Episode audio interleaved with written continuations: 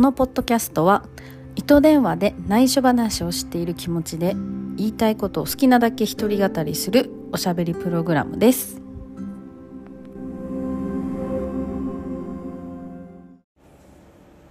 はい今日もやってまいりました。はい収録を。今日はですねいつも昼間に撮ることが多いんですけどちょっと気分を変えて夜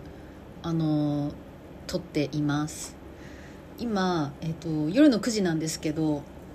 ちょっと今日はですねお酒飲みながら撮ろうかなと思ってですね今手元にお酒があります。でちなみにまだ開けてないんですけど今日飲むのは、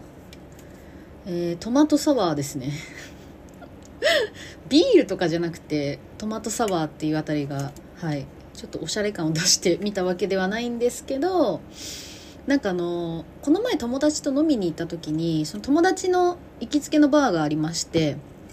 そこに一緒にあの連れてってもらって行ったんですけど、えっと、私はやっぱジンとかが好きなのでジントニックにしたのかな結局。ジントニックとかなんかあと桃がすごい好きなので桃のなんかフレッシュカクテル何が入ってたかはちょっとわからないんですけどでも結構強めの桃のお酒を飲んで。でその友達がなんかトマトベースのカクテルを飲んでたんですよ。でこれなんかスープっぽいから絶対に好きだと思うよって言われてあの一口飲ませてもらったんですけど全くスープではなく普通に酒でしたね。もうあのめちゃくちゃなんだっけあれウイスキーかウォッカかなんかなんかそこら辺のちょっと強めのお酒と混ぜてるカクテルだったんでもう完全にお酒でしたね。しかも結構なんか渋めのお酒だったんでちょっと今日はですね音も入れますよ。あいいですねこの音。やっぱ ASMR とか私好きなんですけどあのよく韓国の、ね、方がやってる ASMR とか見てこういう音とかをすごい聞くのが好きで見るんですが私もちょっとやってみました。っていうことではい。いただきます。うん。あ美味しい。なんかちょうどいいトマトですね。トマト感強すぎてもちょっとねあトマトジュース私トマトジュースとかあんま好きじゃないんで。でもなんかお酒用のトマトみたいになっててまあ、お酒なんでね。いい感じです。はい。今日はこれを飲みながらちょっとお話ししたいと思います。はい、えー、この回もですねもうこのラジオもねもう49回目なんですよ。すごくないですか？もう私一人であまあ一人じゃない回ももちろんね何回かあるんですけど一人でもうあのラジオやって49回目っていう本当に自分を褒めたいと思います。はい。はい。なんかたまにねあのやっぱり一人だとネタが尽きてくるのであの誰かと一緒にラジオやりたいなっていう気持ちが出てくるんですけどそこはちょっとあのいつも乗り越えながらあのやってます。はいということで今日は唐突なんですけど皆さん占いって信じますかっていうお話です。はいで私はもちろん、まあ、あの声聞いてる方わかると思うんですけどまあ私は女です性別は。でなんか占いのイメージなんですけど男の人より女の人の方が信じる人が多い気がするんですよね。はい。なんかこれ聞いてもらってる世の男性はどうなんでしょうか。はい。実際あの 女性用の雑誌だからファッション誌とかの巻末に絶対占いって載ってるんですよ。ってことはなんかその男性の雑誌ってあんま読まないですけどあんまっていうか全く読まないですけど男性の雑誌って載ってるのかな占い。なんかイメージ的にはそのファッションとかとセットでなんか占いが載ってるようなイメージを私は持ってるんですけどあの私が占いを信じるっていう場合はですねあのいいことばっかりを信じたくなるっていうのといいこと言われることでなんか自信を取り戻したりとかなんか勇気づけられるというか あのー、自信を持てるようになるみたいなところがあるかなって思ってて。まあでも一回、まあ、読むじゃないですか占いって。で後でその見返すこととかってほとんどないんですよね。なんかその時にあのあそうなんだとかって思うしあこれからなんかちょっといいことあるかも今月って思うんですけどあの別にその数日後に読み返したりとかその内容をずっと覚えてたりってことはなくってまあそれ私の場合だけかもしれないんですけどあのほとんどまあその一瞬だけみたいなところがあるなって思っててであの占いもいろいろ種類があると思うんですよ。私多分なんなんだシャープなんだか忘れたんですけど30何回とかの回であのゲッターズ飯田のあの本を友達に勧められて買いましたっていう話をしたと思うんですけど、まあ、ああいう占いだったりとかなんかいろいろね種類があると思うんですけどあの私はそのしいたけ占いって皆さん知ってます？しいたけ占いっていう占いをあれってなんか上半期下半期みたいな感じで公開されるんですけどまあそれは大体公開されたらそのツイッターに流れてきたりとか友達に教えてもらったりとかして大体見るですね。でまあブックマークも一応してます。でも私はあんまり読み返したりはしないんですけどまああの一応しいたけ占いの時期が来ると必ず見てて。で今年のですね1月から6月までのその上半期の運勢っていうのが今日出たんですよ。でその内容によると私の運勢はですね修行僧から大将軍への華麗なる変貌ビシバシ周りをしばいて新しい正解を作っていくっていうもう修行僧と大将軍っていうもう差がすごいんですよね。だって大将軍ってさ修行してもそんななれなくないっていうぐらいのレベルの差があるなっていうふうに私は見た時思ったんですけどまあそれぐらいねすごいあのー、変貌を遂げる上半期らしくて。そのゲッターズ飯田の本でも私は2024年があのもうここ数年でもうかなりいい年みたいな。もう一番いい年ぐらいのこと書いてあって。で逆にそのここ数年でっていう感じなので来年はまたあの多分2024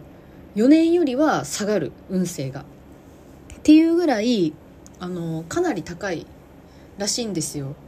この何て言うの？運勢のこの運気の上昇が。で、えー、と他に書いてあったのがしいたけ占いに「プライドにかけてやり遂げる」も金色が出ているっていう。なんかもう金色って全ての色のなんかトップみたいな感じじゃないですか。はい。なのでなんか仕事とかプライベートとかであの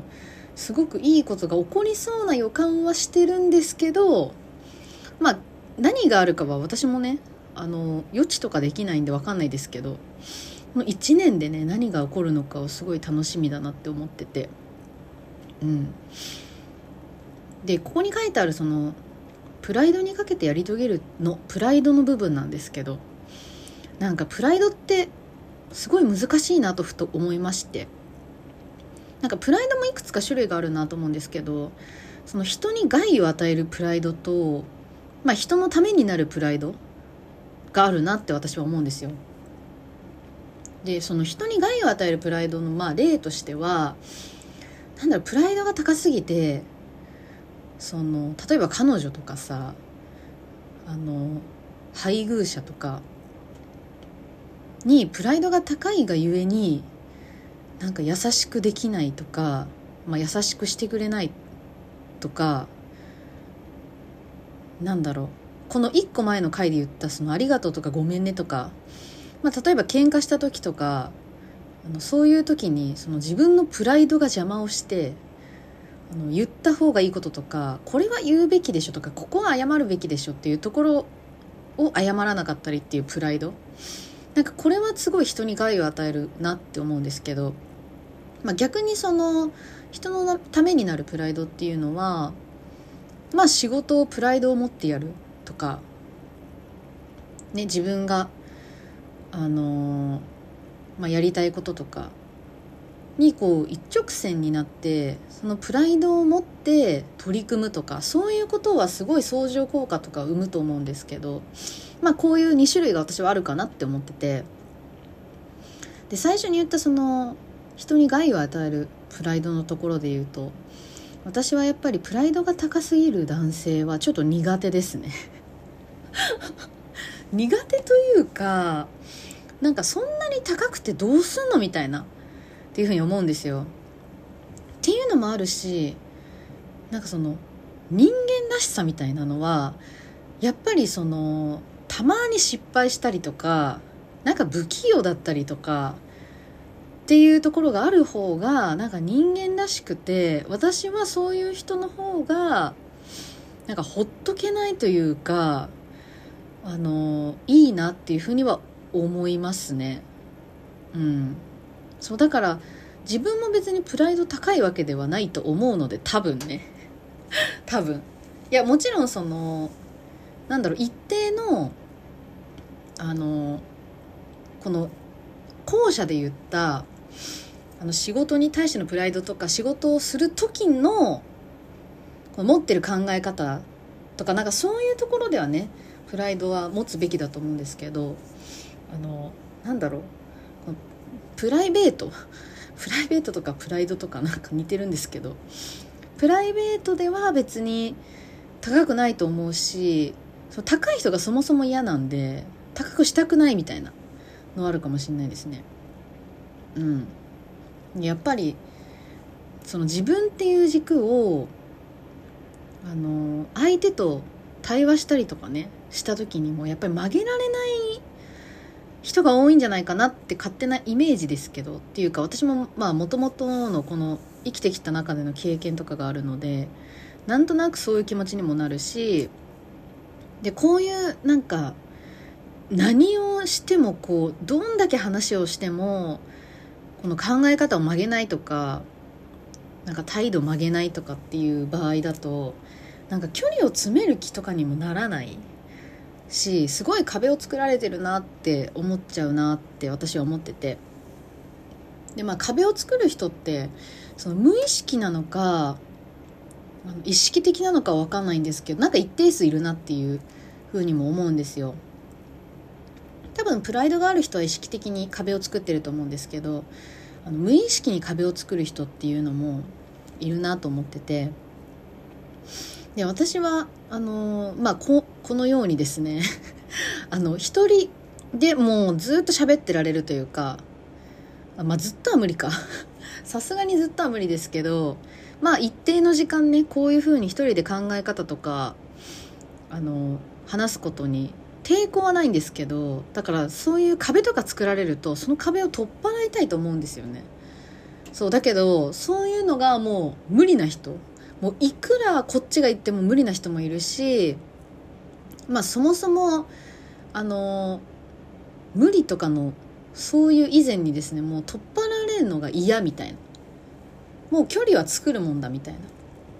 ていう人もいると思うので。あのそこが私すごい最近あの難しいなって思ってて私の性格的にはそのなんだろう自分のプライベートなこととかあのまあ過去のこととか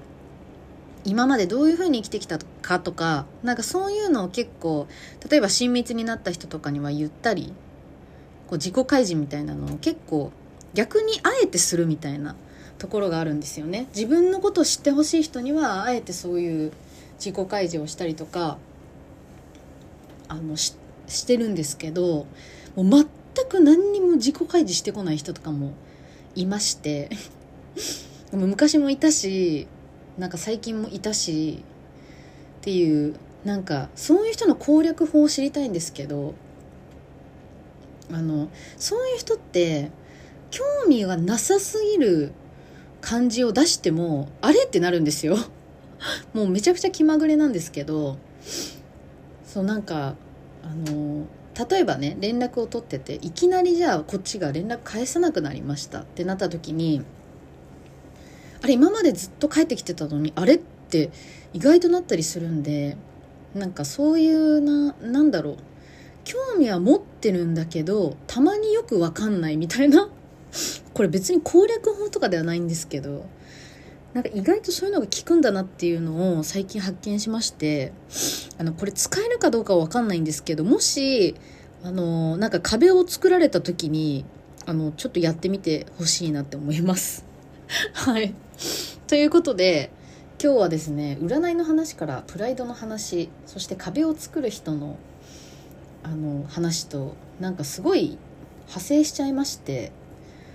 あのとっちらかっちゃったんですけどまあ今日はですね結構長めにお話をしてみましたお酒とともに。はい。結局この最初の一口を飲んでからお酒を全然飲んでないのでこの後編集をしながらお酒を飲みたいと思います。というわけでまた次の回でね。バイバーイ。